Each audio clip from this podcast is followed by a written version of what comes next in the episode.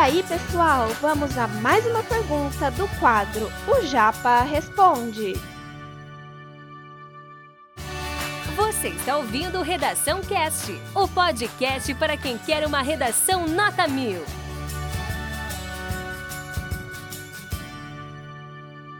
Vamos para o desenvolvimento 2. Lembra que o desenvolvimento 2 é pautado na consequência do problema agora. O que, que acontece depois? E como consequência para a sociedade? Qual o resultado? Vamos lá então. Mesma coisa, top frasal, rep repertório, argumentação e fechamento. Além disso, olha o conectivo que tem que sempre ter. É importante estipular um levantamento a respeito das consequências degradantes aos pacientes que sofrem com as doenças mentais. Eu deixei claro que eu vou falar das consequências agora né? Deixei muito claro. No longa-metragem Coringa, que eu citei anteriormente, o jovem Arthur Fleck, diante da apatia do Estado e sem contar com a empatia da sociedade, mergulha cada vez mais profundamente em sua percepção distorcida da realidade, o que o leva a cometer crimes. Lembra que ele fica um, vira um criminoso no finalzinho, um psicopata ali no final do filme, né? Cara, trouxe repertório. O que, que esse repertório tem a ver com o meu tema? É isso que a gente vai fazer em azul.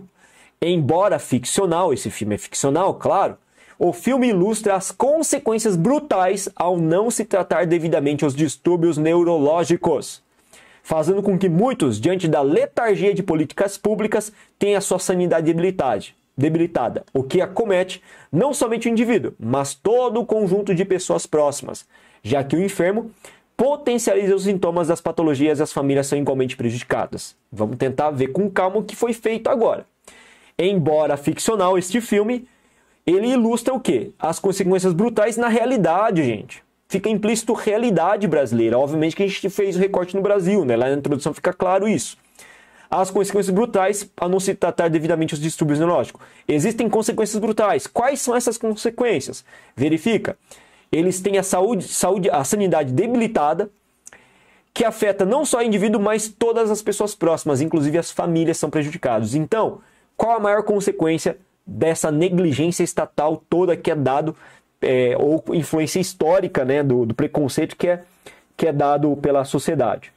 A consequência direta é o fato da pessoa que sofre com isso não ter assistência, ficar muito debilitada.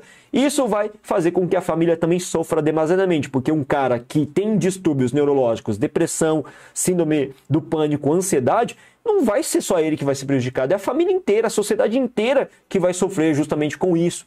E quando eu falo sociedade, eu posso atribuir também a valores econômicos, porque uma pessoa que é depressiva, que, é, que, é, que trabalha, que tem ansiedade, que sofre com síndrome de pânico, como é que ele vai produzir economicamente falando? Então, se a gente tratasse é, a saúde mental da maior parte da população que sofre com tudo isso, gente, a economia brasileira também ó, ia deslanchar, ia melhorar. Olha só que interessante essa relação íntima entre saúde, prevenção, tratamento e melhora no cenário econômico brasileiro tem tudo a ver. Né? Pessoas mais sadias, pessoas mais conscientes, mentalmente equilibradas, conseguem ter um desenvolvimento, uma desenvoltura, um aproveitamento muito maior no campo também profissional.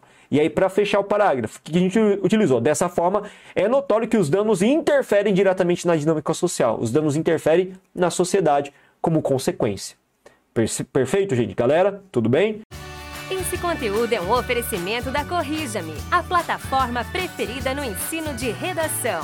Saiba mais em corrijame.com.br.